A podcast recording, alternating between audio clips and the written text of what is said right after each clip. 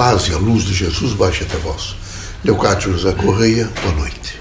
Vejam, meus irmãos, a nossa presença na Terra é uma presença que efetivamente representa chamamento, porque é educação, é construção, é fortalecimento de uma ordem moral. Então nós temos que, em um permanente processo de sensibilização, fazer com que os irmãos possam entender, não é? Primeiro, o estágio em que os irmãos se encontram numa linha de domínio de pensamento. Como é que os irmãos dominam o pensamento? Como é que os irmãos positivam a vida? De que maneira os irmãos, nesse momento, administram não? algumas situações que são, às vezes, difíceis? Como é que os irmãos têm a coragem, por exemplo, para se envolver em alguns fatos que têm uma representação e que são necessárias a presença dos irmãos, é necessário, evidentemente, o concurso da, da, de cada um.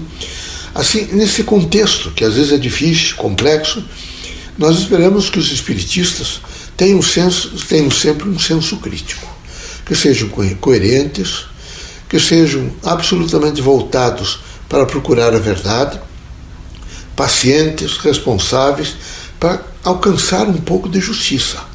Os comportamentos da Terra carecem sempre de justiça. E é preciso que todos estejam num, num efetivo de uma consciência que no diálogo, na proposta, nos pensamentos, na integração, a amizade já cria a aura da justiça. Portanto, nós queremos sensibilizá-los é, a um autoconhecimento, a uma força é, que os irmãos sabem se dominar. E nessa dominância que os irmãos têm sobre si mesmos, sobre sua própria consciência, os irmãos projetam não é, valores, os irmãos criam objetivos.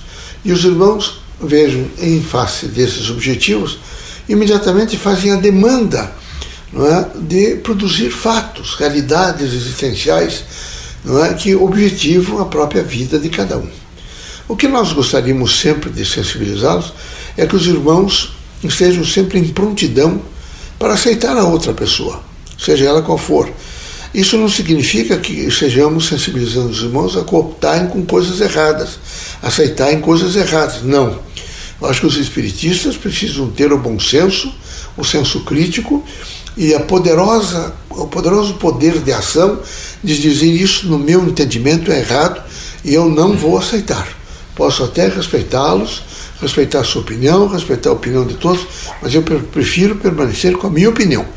Não é no sentido, eu posso me convencer amanhã que eu estou errado e se isso acontecer, eu vou seguir a maioria.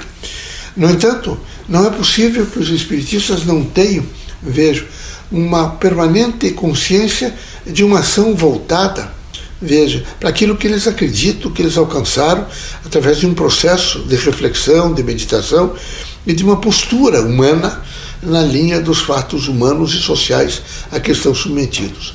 Queremos que os irmãos sejam muito fortes. Mas ser forte não é falar forte, não é agredir, não é ameaçar, é ter um estado de tolerância. Em primeiro lugar, consigo mesmo. É preciso que os irmãos tenham um poder de saber se tolerar. Tolerar, por exemplo, como eu errei.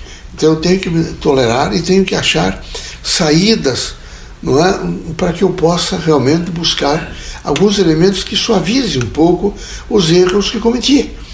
Que possa realmente, mais do que nunca, ser não é, é caritativo, ser afetuoso, ser afetivo, estar disposto realmente a descobrir da outra pessoa o que há de melhor.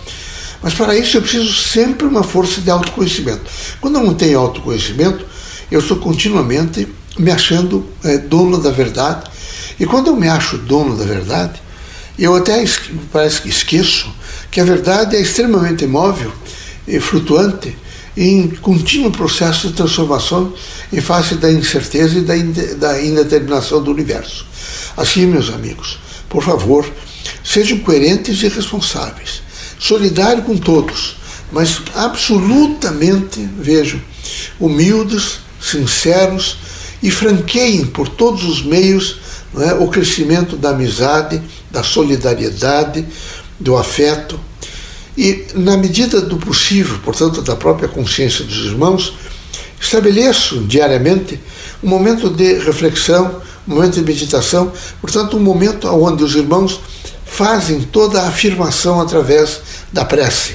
Que essa prece, sendo realmente produto da fé, que os irmãos devem ser sempre, a fé no Criador, imediatamente os irmãos alcançarão valores mais altos, enxergarão mais longe e estarão dispostos realmente, corajosamente, a vencer os grandes obstáculos, os desafios e as situações diferenciadas que possam ser lhes apresentar.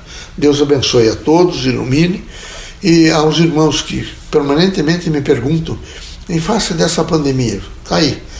É evidente que todas as vezes que, de um modo geral, predomina eh, na humanidade uma certa eh, irresponsabilidade no que diz respeito à vida, os irmãos franqueiam para que eh, aqueles, aquele equilíbrio que vem se mantendo, o equilíbrio móvel, eh, vinculado à própria vida, eh, permita o aparecimento de algumas patologias. O coronavírus é efetivamente a consequência dessas grandes poluições, é a consequência de um desrespeito para com o biológico, a tudo aquilo que diz respeito é, à integração do ser com o ser, em um complexo extraordinário, onde a grande representação é o ser vivo, e, consequentemente, o ser vivo responsável, pensante, que é o homem. Assim, os irmãos não devem se agastar tanto. Façam prece? Reafirmem positivamente o bem, eh, sejam corajosos, lembre-se de que Deus, através da imanência, está com cada um de nós, encarnados e desencarnados, e nessa certeza da presença do Criador conosco, possamos realmente ser, sermos úteis a todos aqueles que estão ao nosso lado e também receber a utilidade deles com humildade, espírito público e poder de renúncia. Deus abençoe os irmãos, que Jesus os ilumine. Coragem, meus amigos, estamos juntos.